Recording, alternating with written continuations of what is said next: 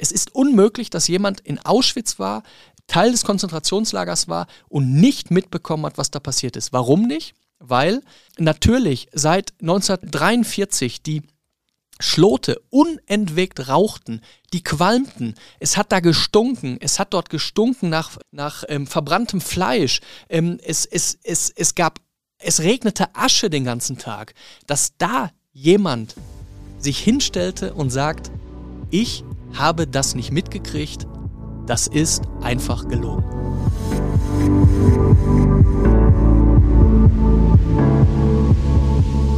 Wir Journalisten decken auf, was andere gerne verbergen möchten. Normalerweise beginnt mein Kollege Jens Ostrowski diesen Podcast mit genau diesen Worten, doch der hat in der heutigen Folge eine etwas andere Aufgabe. Keine Sorge, er ist nicht irgendwo anders unterwegs, nein, er ist hier bei mir im Studio, denn heute darf er aus seiner Sicht mal erzählen, was es mit Quellenarbeit, investigativen Recherchen Reporterglück, Hintergründen und so weiter auf sich hat. Und das Ganze natürlich am Beispiel eines Falls aus unserer Berichterstattung. Herzlich willkommen, Jens, in deinem Podcast. Ja, vielen Dank, ich freue mich. Bevor wir das heutige Thema mal so richtig angehen, stellen wir uns erst einmal vor. Ich bin Niklas Brose, ich bin Leiter der Audioinhalte bei den Medienhäusern Rubens, Bauer und Lensing. Und wer bist du? Ja, ich bin Jens Ostrowski und Chefredakteur oder wie man heute sagt, Chief Content Officer und somit verantwortlich für die Inhalte, die wir eben in den von dir gerade genannten Medienhäusern produzieren für das Tagesgeschäft. Sehr schön. Haben wir da schon mal Licht ins Dunkel gebracht, wer hier heute vom Mikro steht. Jetzt habe ich ja auch schon erklärt, dass es eben heute diesen Perspektivwechsel im Scoop-Podcast gibt. So heißt er nämlich, wie fühlt sich das auf einmal so an, wenn man da steht und wie du jetzt heute mal die Fragen gestellt bekommst? Also erstmal habe ich einen anderen Ausblick, weil ich sitze jetzt an der anderen Seite des Tisches und äh, sehe im Grunde in dieses Großraumbüro hier. Äh, den Blick habe ich sonst nicht, aber ansonsten fühlt sich's nicht viel anders an. Am Ende fühlt sich's ganz gut an. Das freut mich. Dann fühlt sie sich zumindest in meiner Anwesenheit hier nicht ganz unwohl. Das ist schön zu hören. Überhaupt nicht. Lass uns doch, bevor wir in das heutige Thema einsteigen, nochmal ein bisschen auf den Weg zum Journalistendasein schauen. Ich habe ja schon bei der Anmoderation gesagt, dass wir von wir Journalisten sprechen. Damit meine ich vor allem unsere Kollegen, die jeden Tag fleißig recherchieren und berichten, aber natürlich auch uns beide. Denn du bist Chefredakteur, hast damals ein Volontariat gemacht und warst viel als Reporter und Redakteur unterwegs. Ich selbst, ich habe nach dem Journalismusstudium viel Zeit in der IT-Branche verbracht, was ja ein bisschen was anderes ist und bin dann wieder irgendwann zu den Wurzeln zurückgekehrt. Kannst du uns mal sagen, welche Wege es so gibt, um Journalist zu werden? Oder gibt es überhaupt den einen Weg nur über dieses Volontariat? Weil wenn ich jetzt für den Journalismus brenne, aber zum Beispiel kein Volontariat habe, was müsste ich dann mitbringen, um meinen Traumberuf Journalist vielleicht doch noch ausüben zu können? Also man muss ähm, zuallererst mal Neugierde mitbringen. Das ist, glaube ich, ganz wichtig. Also Neugierde für äh, Menschen, Neugierde ähm, für äh, Nachrichten, äh, Neugierde für, für Städte ähm, äh, und äh, Kommunen. Also ähm, man muss, und ich spreche aus der Sicht eines Lokaljournalisten, denn Lokaljournalismus ist ja das, was wir in äh, unseren Medienhäusern ähm, vor allem tun und auch gerne tun. Und Neugierde ist natürlich da eine sehr, sehr wichtige Eigenschaft. Aber wo du das gerade sagst, wie über welche Wege man eigentlich Journalist werden kann und du sagst, naja, nach dem Volontariat habe ich erstmal IT und was ganz anderes gemacht. Also du redest ja hier mit jemandem, der vor dem Volontariat eine Ausbildung zum Industriemechaniker gemacht hat. Das heißt, ich bin äh, Handwerker, habe nach der Schulausbildung ähm, wirklich eine technische Lehre gemacht, dreieinhalb Jahre, habe sie auch durchgehalten bin ich auch sehr froh, habe aber während der Ausbildung äh, schon angefangen, eben für Tageszeitung zu schreiben als freier Mitarbeiter und bin dann nach und nach eben wirklich äh, den Weg gegangen über Studium, über Volontariat, äh, über Redakteurstätigkeiten äh, bis hin zu der Stelle, die ich eben heute mache. Das klingt nach einem sehr interessanten Weg. Und dennoch muss man sagen, trotz der Handwerkerausbildung, wenn ich dich so höre, spricht auf jeden Fall der erfahrene Journalist aus dir. Deswegen lass uns mal auf unser heutiges Thema kommen. Das ist zugegeben, nachdem wir jetzt einen etwas heitereren Einstieg hatten, etwas düster und liegt nun auch schon etwas länger zurück. Genauer gesagt war das Thema Teil unserer Berichterstattung im Jahr 2018. Denn damals jährte sich zum 50. Mal der Tod von Fritz Bauer. Wer Fritz Bauer nicht kennt, Fritz Bauer war Chefankläger im Frankfurter Auschwitz-Prozess und dessen Nachlass, der hat gezeigt, dass mindestens 13 Dortmunder zum Wachpersonal im Konzentrationslager Auschwitz gehörten. Nun lebt inzwischen keiner mehr dieser Personen. Damals musste sich aber kaum einer von ihnen vor Gericht verantworten. Wären sie allerdings heute noch am Leben, dann müssten sie sich definitiv einer Anklage stellen, und zwar als NS-Täter. Das hat ein Präzedenzfall nämlich aus dem Jahr 2011 gezeigt, korrekt? Genau, genau so ist das. Was ist denn da so passiert? Der Fall, da ging es ja um den Herrn Demjanjuk. Was ist da denn entschieden worden? Also ähm, man muss vielleicht ähm, noch etwas ausholen. Also nach dem ähm, Zweiten Weltkrieg war es also so, dass ähm, wirklich für jeden Mitarbeiter, jede Mitarbeiterin ähm, eines Konzentrationslagers nachgewiesen werden musste, äh, dass derjenige, diejenige eben auch äh, selbst Morde begangen hat, also jemanden erschossen hat ähm, oder äh, möglicherweise auch die Vergiftungskapseln im Grunde eingeführt haben. Also man musste das nachweisen, dass, dass äh, derjenige wirklich mit eigenen Händen gemordet hat. Das hat sich dann im Laufe der Jahrzehnte geändert. Es reichte, es reicht heute, die meisten äh, Täter, ich bin gespannt, ob, äh, ob noch welche auftauchen werden in den nächsten Jahren, aber die meisten Täter dürften mittlerweile wirklich dann auch verstorben sein.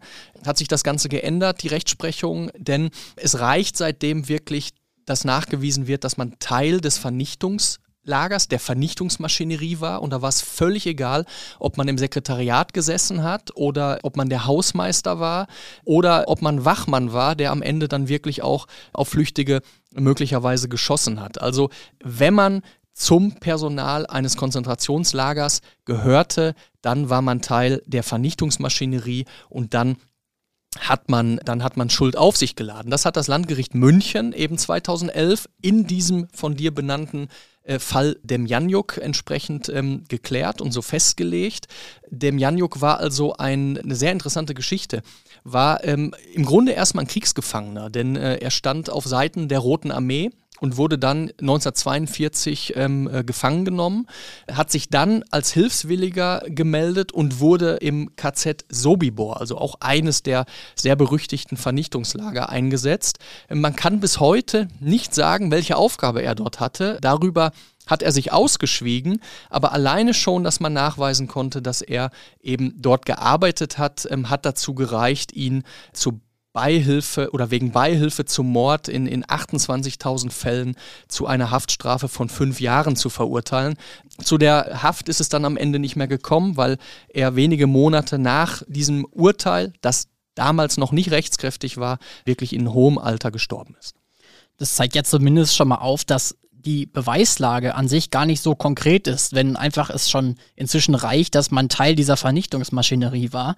Zumal ja auch viele Täter behaupteten, sie hätten von den Vorgängen und Vergasungen und Massenmorden in den Konzentrationslagern gar nichts gewusst. Und das war ja auch bei den meisten Dortmunder Auschwitz-Tätern so. Die haben das vor Gericht behauptet. Du hast diese 13 Täter ja in deiner Berichterstattung etwas genauer beleuchtet.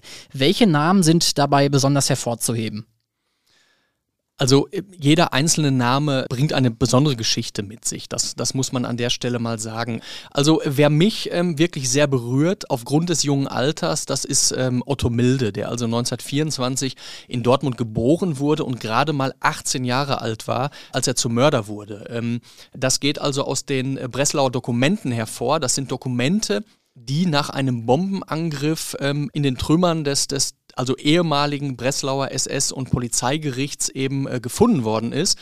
Und auf dieser Liste wird oder wurde dokumentiert eben, welche Auschwitz-Wachmänner an Erschießungen beteiligt waren. Nicht um diese dann zur Rechenschaft zu ziehen, ganz im Gegenteil, sondern um eben diese Männer zu loben und auszuzeichnen. Und dieser 18-jährige Otto Milde hat eben einen Häftling auf der Flucht erschossen und wurde dafür ausgezeichnet. Er selber konnte nach dem Krieg also nicht mehr zur Rechenschaft gezogen werden, weil er eben dann im weiteren Verlauf des Krieges an der Front ja äh, starb.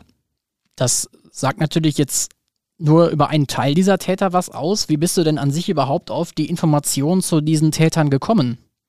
Jetzt muss man ja sagen, jetzt heißt dieser Podcast Scoop und Scoops sind ja wirklich journalistische Paraderecherchen. Das kann man jetzt hier an dieser Stelle, glaube ich, so nicht sagen, weil es ist eine historische Recherche, es ist eine Recherche, die natürlich nach wie vor aktuell ist, denn Geschichte äh, muss man kennen, um die Zukunft gestalten zu können. Das ist sehr, sehr wichtig. Nur diese Namen sind im Grunde noch nie öffentlich genannt worden und ähm, das war mein Anreiz, zu recherchieren, welche Auschwitz-Täter kamen eigentlich aus Dortmund oder haben später in Dortmund gelebt, denn man hört es ja immer wieder, auch in der Geschichtsschreibung, auch in vielen Analysen, in vielen Büchern, die es ähm, wirklich zum Holocaust gibt. Ähm, das waren am Ende, man traut sich das gar nicht so richtig zu sagen, aber am Ende waren das äh, Menschen äh, wie du und ich, die da zu Mördern geworden sind. Und man kann bei diesen 13 Dortmundern und Dortmunderinnen, es waren ja auch Frauen dabei, genau das sehen. Also da waren Menschen dabei, ein Polier der Stiftsbrauerei, ne? die Stiftsbrauerei für jeden Dortmunder ein Riesenbegriff. Da war ein Bergmann aus Westerfilde dabei, da waren ein, ein Eisenbahnschaffner dabei aus Ewing, aus dem Stadtteil Ewing. Und was man auch gesehen hat, und so habe ich die Berichterstattung ja auch begonnen, deshalb sage ich es ganz gerne nochmal, während also im Konzentrationslager Auschwitz ja über eine Million Menschen starben, lebten dann diese Täter nach dem Krieg einfach weiter in ihren, ich habe sie gerade genannt, ganz normalen Berufen und in einer friedlichen Zeit. Und ich finde einfach, das geht so nicht. Ich finde, wenn Aufarbeitung stattfinden soll und wenn Aufarbeitung wirklich funktionieren soll, dann muss man auch die Namen der Täter nennen und kann dann nicht wirklich mit abgekürzten Namen arbeiten. Und ähm, genau, das war, das war mein, äh, mein Hintergrund für diese Recherche. Und am Ende äh, sind wir auch auf eine ganze Menge Namen gestoßen. Du hast jetzt gefragt, wie ich eigentlich vorgegangen bin. Also wie kommt man an die Namen ran? Das war im Grunde Archivarbeit. Also wir haben in, ins Archiv des Fritz Bauer Institutes geguckt. Fritz Bauer, hast du gerade gesagt, war ja der Chefankläger in den Frankfurter Auschwitz-Prozessen. Und was man dazu sagen muss, ist, Fritz Bauer war Jude.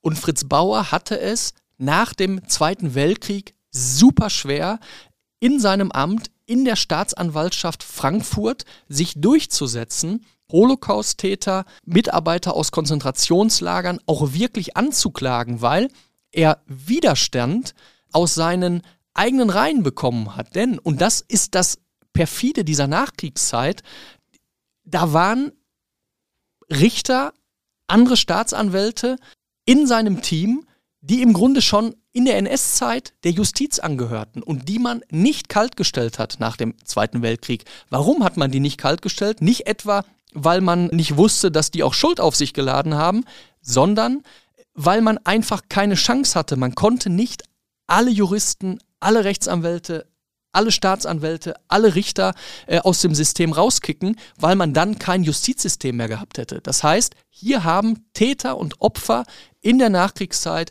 in der Staatsanwaltschaft zusammengearbeitet und zusammengearbeitet ist falsch. Sie haben gegeneinander gearbeitet. Lass uns diesbezüglich nochmal auf die Biografien der Täter eingehen, die du in deinem Artikel veranschaulicht hast. Da handelt es sich ja, wie du schon sagtest, um Frauen und Männer, die entweder aus Dortmund kamen oder nach dem Krieg dort gelebt haben. Und viele davon, die waren ja vor der Versetzung nach Auschwitz auch in anderen Lagern im Dienst. Es gibt also an sich konkrete Informationen zu diesen Personen. Das sind aber an sich ja schon mal alles ziemlich viele und vor allem alte Dokumente, die da gesichtet werden mussten. Wie bist du bei der Zusammenstellung dieser Biografien vorgegangen? Hattest du dabei Hilfe oder wie ist das erfolgt? Also natürlich hat man am Ende Hilfe, nämlich in den Archiven, die man anspricht. Und ich äh, habe auch im, im, Freundes- und Bekanntenkreis ähm, Historiker, die sich einfach mit äh, Archivarbeit und der Aufarbeitung von NS-Verbrechen sehr gut auskennen. Deshalb natürlich gibt es da Unterstützung. Und wenn wir nochmal auf ähm, das Fritz-Bauer-Institut zu sprechen kommen, also dort haben wir ja wirklich diese 13 Namen genannt bekommen, weil sie eben in den Nachlässen von Fritz Bauer, in den staatsanwaltschaftlichen Nachlässen eben zu finden waren. Das sind alles Menschen, die zu einem Großteil nie vor Gericht gestellt worden sind, gegen die aber trotzdem die Staatsanwaltschaft ermittelt hat, um erstmal zu schauen, okay, gehören die zu den Tätern äh, äh erster und, und zweiter Reihe, äh, klagen wir sie an. Oder waren es äh, im Grunde ähm, Täter aus der dritten, vierten Reihe? Schlimm genug, keine Frage. Aber man musste sich natürlich erstmal um die schweren Fälle kümmern. Und wie vorhin schon gesagt, ähm, damals hat man sich darauf konzentriert, die Fälle zu finden, äh, denen man auch wirklich nachweisen konnte, sie ähm, haben Hand angelegt, sie haben gemordet, sie haben sich am Holocaust wirklich direkt beteiligt. So, dann, und, und das finde ich wirklich so, so spannend, ähm, weil es ein, weil es wirklich ein, ein, ein Archiv ist, das vielleicht viele gar nicht so sehr zu bestimmten Themen auf dem Schirm haben. Das ist die Stasi-Unterlagenbehörde. Spionagedienst ähm, äh, der DDR, das Ministerium für Staatssicherheit, hat gerade in den ersten Jahrzehnten, äh, eben nach äh, Gründung der, der DDR, wirklich sehr, sehr aktiv Aufklärung betrieben. Also welche Personen haben sich am Holocaust beteiligt? Wo sitzen die NS-Verbrecher? Und das haben die nicht unbedingt deshalb gemacht, um diese Verbrechen aufzuklären, sondern um zu zeigen, guck mal, diese Verbrecher, die leben heute im Westen und im Westen, da gibt es äh, eben die Nazis auch heute noch und bei uns in der, in der DDR gibt es die eben nicht was nicht stimmte. In der DDR gab es auch genügend ähm, äh, NS-Verbrecher, die teilweise gedeckt worden sind, die nicht angeklagt worden sind, weil man äh, eben gesagt hat, ja, äh, der hat zwar NS-Verbrechen äh, begangen, aber der ist für unseren heutigen Geheimdienst so wichtig, den tasten wir mal nicht an. Auf der anderen Seite wurden dann Menschen verurteilt, um in Schauprozessen auch gegenüber dem Westen zu, und der Welt zu demonstrieren, schau mal, wir gehen hier mit den NS-Kriegsverbrechern nicht zimperlich um die Aufarbeitung nach der Wende hat ein ganz anderes Bild gezeichnet, nämlich, dass die meisten davongekommen sind und die DDR diese Fälle wirklich nur ausgewählt zu Propagandazwecken dann am Ende auch benutzt haben. Und wie ist das denn erfolgt, als du diese Information bekommen hast? Bist du dann zu den Instituten hingefahren? Hast du E-Mails geschrieben, telefoniert oder wie war das? Ja, ich bin hingefahren. Ich war in Berlin bei der Stasi-Unterlagenbehörde ähm, beispielsweise. Ich habe Informationen dann ähm, auch natürlich per E-Mail bekommen von Historikern äh, aus dem Fritz-Bauer-Institut. Habe aber, wie gesagt, auch eine ganze Menge Dokumente alleine in der Stasi-Unterlagenbehörde in Berlin dann auch gewälzt, um eben zu schauen, okay, ist in diesem Aktenbündel zur Holocaust-Aufarbeitung auch äh, eine Spur äh, dabei, die nach Dortmund führt und äh, bin dann dort ja auch fündig geworden. Wie ist das da, so in dieser Stasi-Behörde zu sitzen, alleine vor diesen Dokumenten? Wie fühlt man sich dabei? Das ist super spannend. Also man, man hat ja die Originaldokumente dort in der Hand, zu einem großen Teil zumindest. Man sieht die Fotos, man blättert in Dokumenten, die ähm, sehr, sehr häufig seit vielen Jahrzehnten keiner mehr angefasst hat. Und ähm, jede Seite, jedes Blättern äh, birgt am Ende eine Überraschung. Das ist toll, das sind Gänsehautmomente, dann auch wirklich aus erster Hand äh, wirklich äh, Informationen dort zu finden. Das macht wirklich Spaß. Und du merkst ja, ich bin mit Leidenschaft dabei. Ich, ich äh, darf mein Chef jetzt äh, nicht hinhören, aber ich äh, ähm, äh, hätte mir auch vorstellen können, Historiker zu werden. Aber das Schöne an meinem Beruf heute ist ja, dass man seine Leidenschaft auch ein Stück weit eben mit dem Beruf verbinden kann. Und historische Geschichten funktionieren, das sehen wir. Am Ende ist es ja wichtig, dass sie funktionieren, denn nichts ist ja schlimmer, als wenn ein Journalist seiner Leidenschaft nachgeht, aber äh, es da draußen keine Leserinnen und Leser gibt, die sich dafür interessieren. Das ist in diesem Fall anders. Ja, die Leidenschaft des Journalisten, einfach ungebrochen herrlich, das zu hören. Kurze Info am Rande. Wir haben die Artikel ja auch zu diesem Thema in diesem Jahr, also im Januar, noch einmal neu veröffentlicht sozusagen. Nachdem es jetzt vier Jahre her war, sind diese nochmal neu auf unserer Website veröffentlicht worden. Lass uns nochmal auf die Täter zurückkommen. Du hast ja schon gesagt, die leben alle inzwischen nicht mehr. Einige der Täter starben ja sogar noch im Krieg und einige lebten dann nach Ende des Kriegs in den von dir vorhin beschriebenen normalen Berufen weiter. Und viele der Täter, die gründeten sogar eine Familie. Eine dieser Täterinnen, die dabei zu nennen ist, das war Elisabeth Radojewski. Die war zwischen 1943 und Kriegsende in mehreren Konzentrationslagern eingesetzt und allein neun Monate davon in Auschwitz. Sie gestand im Jahr 1948 vor der sowjetischen Militärstaatsanwaltschaft an ihre Taten und darauf war sie dann bis zum Jahr 1956 in der Strafvollzugsanstalt Hoheneck inhaftiert. Danach kam sie dann nach Dortmund und erst kurz vor ihrem Tod im Jahr 2010 weihte sie ihre Tochter Renate Schröder über ihr dunkelstes Geheimnis ein. Nachdem du jetzt diese Biografien kanntest, hast du ja dann recherchiert und bist auf die Tochter von Elisabeth Radojewski aufmerksam geworden. Wolltest dann, wie es der Journalist halt so häufig möchte, mit ihr sprechen. Wie lief das ab? Wie, wie geht man da vor, wenn man mit der Tochter einer SS-Täterin über solche Dinge sprechen möchte? Ja, also erstmal wusste ich ja gar nicht, dass es da Nachfahren gibt. Das heißt, ähm, wir kannten aus den Unterlagen den Namen Elisabeth Radujewski, wir kannten auch ihre Geschichte. Und ähm, wie geht man dann vor? Ähm, uns ist ja wichtig im, im Journalismus, dass wir Geschichten an Menschen erzählen. Jetzt kann man natürlich die Geschichte auch an der Elisabeth Radujewski selbst erzählen, auch wenn sie nicht mehr lebt. Aber wenn Dokumente ihr Leben eben darstellen, ähm, dann funktioniert das auch. Aber ähm, spannender ist es natürlich, dann auch mit Nachfahren zu sprechen, um zu schauen, okay, wie ist das eigentlich, wenn man weiß, die Mutter, die hat in Auschwitz gearbeitet. Und deshalb war es mir so wichtig, eben da auch Nachfahren zu finden. In dem Fall Ganz einfach, Radujewski ist ein Name, den gibt es nicht ganz so häufig. Ich habe ins Telefonbuch geguckt. Wir haben natürlich als Journalisten auch sehr, sehr gute Kontakte zu den Einwohnermeldeämtern, überhaupt keine Frage, denn im Telefonbuch steht ja auch nicht mehr jeder drin. Und dann habe ich äh, fünf oder sechs Radujewskis angerufen und nachgefragt, ob sie was mit der Elisabeth zu tun haben. Und dann gab es auch einen Treffer. Es gab einen Treffer, nicht bei der Tochter, aber bei einem oder bei dem Sohn, ich weiß gar nicht, ob es zwei gab, aber bei dem Sohn, der eben auch heute noch Radujewski heißt. Und der hat mir dann den Kontakt zu seiner Schwester vermittelt, die eben ähm, ja ähm, die Mutter etwas etwas besser kannte als als der Sohn. Und dann habe ich die Tochter angeschrieben, angerufen und sie hat sich auch mit mir unterhalten, also ähm, sie hat sich angehört, ähm, was mein äh, Begehren ist, dass ich gerne mit ihr sprechen möchte, dass ich gerne äh, eben auch ergründen möchte, wie so ein familiäres Zusammenleben ist, wenn man, wenn man weiß, man hat da ein, ein, eine Auschwitz-Täterin in der Familie. Und die äh, Tochter hat dann sehr, sehr, sehr, sehr lange gebraucht, sich durchzuringen, wirklich mit mir veröffentlichungsreif zu sprechen. Also es hat Monate gedauert, es hat viele Telefonate gegeben. Ähm, es gab auch zwischendurch immer mal wieder Absagen, also eine Zusage, dann die Absage, ich möchte doch nicht, hat dazu geführt, dass, dass die Tochter Albträume hatte und es hat dazu geführt, dass die Tochter wirklich kein gutes Gefühl ähm, äh, hatte, denn sie wusste zwar, dass ihre Mutter in Auschwitz gearbeitet hat, das hatte die Mutter ihr kurz vor ihrem Tod gebeichtet, das war viele, viele Jahrzehnte in der Familie nicht bekannt, aber sie kannte keine Details. Und ähm, ihr war klar, dass wenn sie jetzt mit mir spricht, ähm, ich habe Unterlagen, etwa 150 Seiten, dass sie äh, dann Dinge erfahren wird, die sie vielleicht gar nicht wissen möchte. Und ähm, das hat eben in ihr ausgelöst, ähm, ja, nicht so richtig äh, deutlich für sich entscheiden zu können, will ich das jetzt eigentlich oder will ich das nicht? Und am Ende hat sie sich äh, dazu durchgerungen und hat sich mit mir getroffen, mehrere Stunden äh, mit mir gesprochen. Wir haben Kaffee zusammen getrunken, mehrere sogar natürlich. Und ähm, ja, am Ende ist dann die Geschichte dabei rausgekommen, wie wir sie veröffentlicht haben. Was hast du sie denn so in etwa gefragt? Also man kann sich das ja jetzt nur sehr schwer vorstellen, wie man das Thema adäquat angeht, aber was waren so Beispielfragen an sie? Was hast du ihr für Fragen gestellt? Ja, die erste Frage war natürlich, ähm, wussten Sie, dass Ihre Mutter in Auschwitz gearbeitet hat?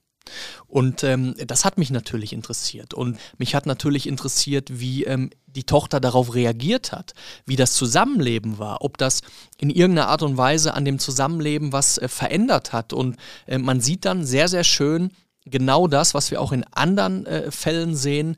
Die Mutter hat zwar gesagt, ja, ich war dort, ich war in Auschwitz, aber ich war jung, ich wusste nicht, worauf ich mich einlasse und ich habe auch niemandem was getan.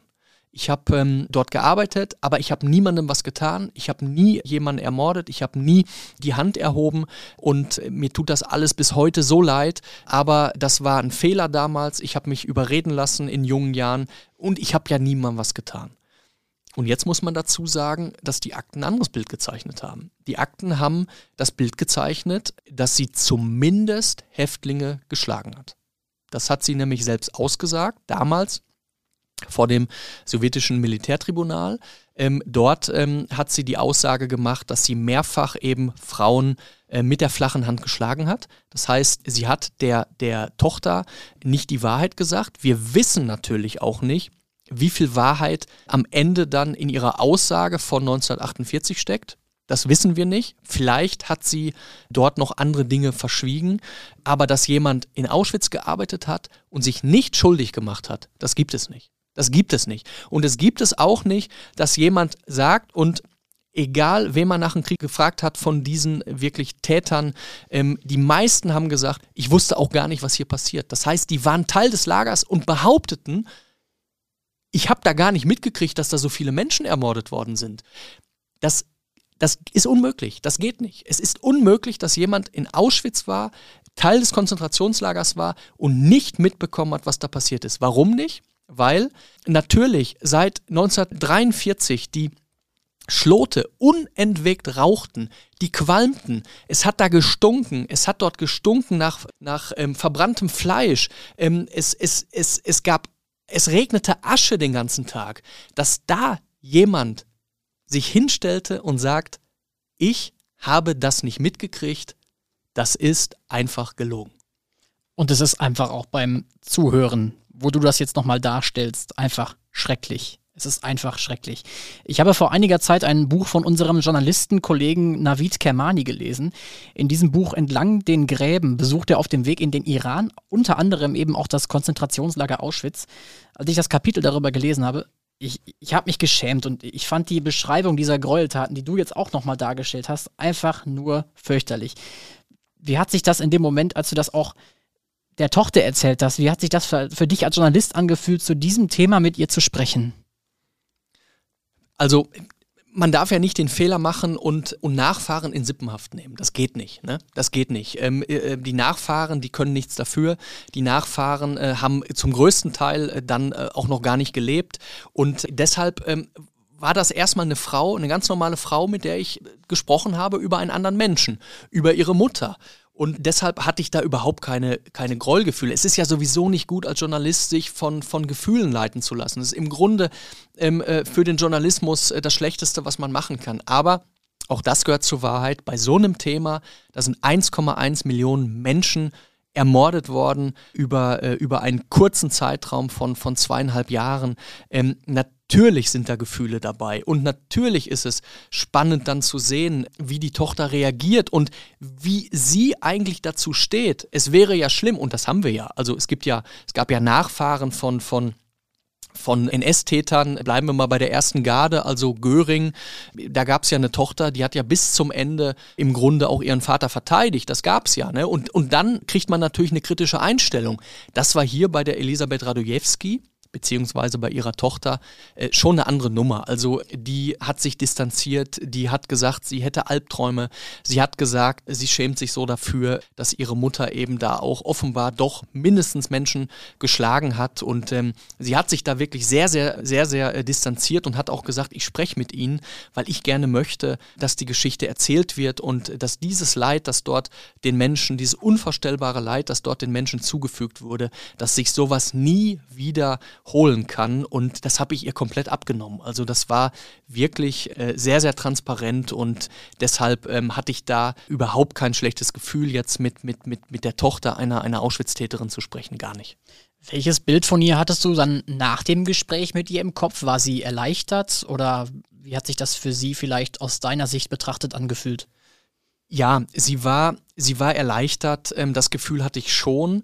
Ähm, ich bin mir nicht ganz sicher, ob sie im Nachgang nicht doch ähm, äh, das Gefühl hatte, okay, war es jetzt wirklich so gut für mich, so offen zu sprechen, wobei es darum, glaube ich, nicht ging, dass, dass die Geschichte der Mutter erzählt wurde, aber dass eben die Öffentlichkeit jetzt weiß, meine Mutter, die war Auschwitz-Täterin. Äh, das kann ja wirklich dazu führen, dass man auf der Straße schief angeguckt wird, dass man kritische Fragen gestellt bekommt, dass man äh, sich in seiner eigenen Haut nicht mehr wohlfühlt. Ich weiß nicht, ob das im Nachgang so war. Der Kontakt hat sich dann verloren, ähm, aber ich könnte mir das vorstellen. Jetzt ist es ja gerade leider so, dass wir wieder irgendwie in Zeiten von Krieg leben. Man denke an den Krieg in der Ukraine. Es gibt wieder viel mehr Autokratien.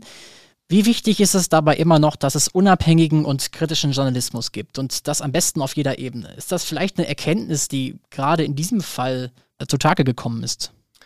Soweit würde ich jetzt nicht gehen. Ähm, es gibt so viele Geschichten, die jeden Tag veröffentlicht werden, die da nochmal eine ganz andere Wirkung mit sich bringen. Diese historische Geschichte, über die wir jetzt gesprochen haben, die halte ich natürlich für sehr wichtig, weil, und das sage ich auch gerne, weil da alle Leidenschaft in mir äh, mitspricht, wir müssen einfach unsere Geschichte kennen, um aus ihr zu lernen, um dann äh, die Zukunft zu gestalten und ähm, gemachte Fehler nicht zu wiederholen. Deshalb sind historische Geschichten wichtig und deshalb ist es auch wichtig, dass wir, äh, wie in diesem Fall, die Namen ähm, der Täter nennen. Ja, aber freie Presse ist natürlich wirklich oberstes Gut für uns. Wir sehen das ja gerade, du hast es angesprochen. Also der, äh, der Krieg zwischen Russland und der Ukraine zeigt es ja. Also wenn wir alleine nach Russland schauen, dort gibt es keine freie Presse. Dort sind die Menschen eben auf die Inhalte angewiesen, die sie aus der Propagandamaschine eben des Staates bekommen. Ne? Presse ist staatlich, freie Presse gibt es nicht. Und dort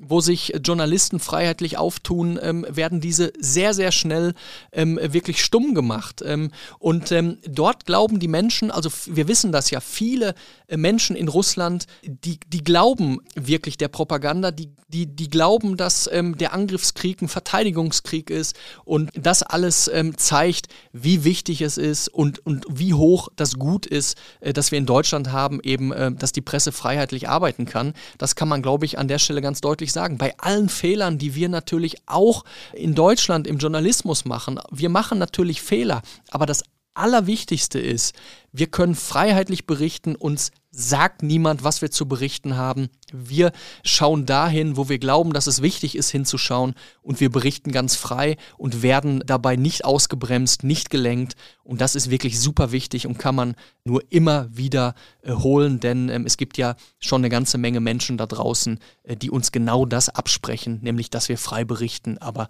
ich kann ähm, wirklich nur ganz, ganz deutlich sagen, es ist nicht anders, wir berichten frei. Es hast du ja schon so ein bisschen Kritik an den Medien, die es geben kann, angesprochen. Lass uns mal das Thema Medienethik dabei nochmal aufgreifen, auch im Hinblick auf diesen Fall. Wir wissen ja, der Tochter ist die Entscheidung nicht leicht gefallen, dieses Gespräch mit dir zu führen.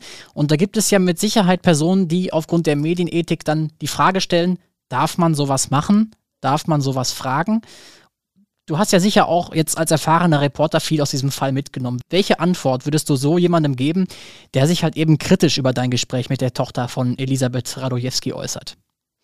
Man muss sowas sogar machen. Also ähm, man, man muss solche Geschichten aufschreiben und ähm, man muss daran erinnern, ähm, dass es eine sehr, sehr dunkle Zeit gab, die ja auch nicht aus dem Nichts gekommen ist, sondern äh, da gab es zu Zeiten der Weimarer Republik ja ganz bestimmte Mechanismen, die dazu geführt haben, dass plötzlich große Teile eines Volkes im Grunde in die Richtung marschiert sind, äh, die am Ende äh, in einem Holocaust äh, mündete und in einem weltweiten Krieg mündete.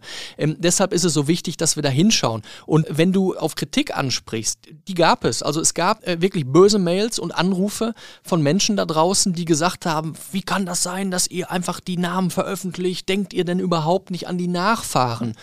Natürlich kann man da so argumentieren und sagen, wir müssen äh, die Namen äh, schwärzen oder kürzen, weil es ja heute noch Menschen mit dem gleichen Namen gibt und äh, nicht nur in der Familie, sondern es gibt ja auch Verwechslungsgefahr bei anderen Namen. Da sage ich ganz deutlich, nein, Täter haben Namen und diese Namen müssen wir auch nennen.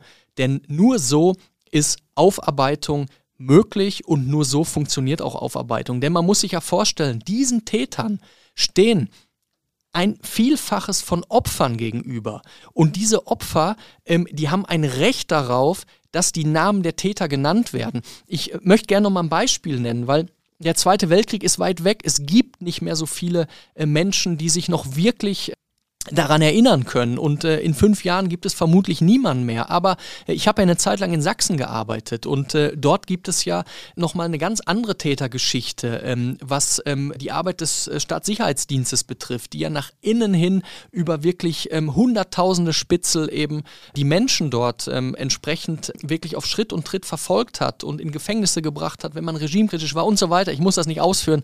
Das kennt man alles. Ähm, dort äh, haben wir damals auch eine Serie gemacht zu Arbeit eben der lokalen Stadtsicherheit. Und auch da haben wir alle Täternamen genannt, von hauptamtlichen äh, Stasi-Mitarbeitern wie von inoffiziellen Stasi-Mitarbeitern, denn dort ist das Ganze gerade mal 40 Jahre her. Das heißt, heute treffen Opfer und Täter in einer kleinen Stadt von 30.000 Einwohnern, wo ich damals gearbeitet habe, auf der Straße ähm, äh, aufeinander und die müssen voneinander einfach wissen. Die Täter kennen natürlich die Opfer. Die Opfer kennen häufig die Täter nicht. Und ich finde, die Opfer haben ein Recht darauf, diese Täternamen zu erfahren. Und das ist mein, das ist wirklich ähm, meine Meinung dazu. Und deshalb nennen wir auch diese Namen und auch in der journalistischen Aufarbeitung. Das klingt auf jeden Fall überzeugend. Und man merkt auch wieder, dass da halt einfach das journalistische Fieber bei dir unfassbar stark ausgeprägt ist. Deswegen lass uns vielleicht jetzt noch einmal zu unserer etwas übergeordneten Abschlussrubrik kommen. Ich weiß, dass du in einer der vergangenen Folgen eine etwas ähnliche Frage an die Kollegen gestellt hast. Deswegen kriegst du sie heute von mir gestellt. Lieber auch Jens, noch, auch, auch das, das noch. Lieber Jens, welche drei Dinge würdest du im Zuge angehenden Reportern und Journalisten mit auf den Weg geben, damit sie gestandene Lokaljournalisten oder auch an sich Sportjournalisten, wie auch immer, sein können. Was würdest du ihnen raten? Seid neugierig, habt Bock wirklich hinter die Kulissen zu schauen. Glaubt nicht sofort alles, was man euch sagt, sondern hinterfragt alles. Und als drittes, habt keine Angst davor, eine kritische Berichterstattung wirklich zu produzieren, weil man möglicherweise dem Kritisierten am nächsten Tag ganz lokal äh, über den Weg laufen kann. Das ist wirklich super wichtig. Ähm, der Lokaljournalismus ist, ist, ist ein ganz, ganz äh, wichtiger Bereich wirklich in unserer äh, ähm, demokratischen Gesellschaftsform. Und wir Lokaljournalisten, wir müssen kritisch sein, äh, wir müssen neugierig sein. Wir dürfen auch über positive Dinge berichten. Das ist auch ganz, ganz wichtig. Die Welt da draußen, die ist ja nicht nur schwarz und weiß. Es gibt auch äh, sehr, sehr viele positive Dinge. Das ist das, was ich wirklich jungen Menschen, die Journalisten werden wollen, mit auf den Weg geben würde. Definitiv drei super Tipps, um als Journalist erfolgreich durchzustarten. Vielen Dank dafür, Jens. Und vielen Dank dafür, dass ich dich heute mal interviewen durfte. Wie war das so im Abschluss in der Expertenrolle? Hat äh, total viel Spaß gemacht und ähm, an erster Stelle steht, äh, ich musste mich gar nicht so sehr darauf vorbereiten wie auf andere Podcasts, die ich dann moderiere. Ja, das ist nochmal die andere Seite der Medaille, wenn man den Podcast macht. Das stimmt. Vielleicht kann ich hier ja irgendwann mal stehen, wenn ich was aufgedeckt habe. Bin gespannt, dann darfst du mich interviewen. Passt das? Ich werde dich einladen, sobald es soweit ist. Bin gespannt, was wir dann besprechen. Zum Abschluss noch ein wichtiger Hinweis, denn Ihr wollt ja sicherlich erfahren, wo ihr die Artikel von Jens nochmal nachlesen könnt. Dafür solltet ihr unser Plus-Abo abschließen. Das bekommt ihr derzeit schon für drei Euro in den ersten drei Monaten. Da bekommt ihr dann neben den Geschichten, die wir heute besprochen haben, auch nochmal alle exklusiven Geschichten aus eurer Region. Ich sage danke fürs Zuhören, danke dir Jens und bis zum nächsten Mal. Danke, ciao.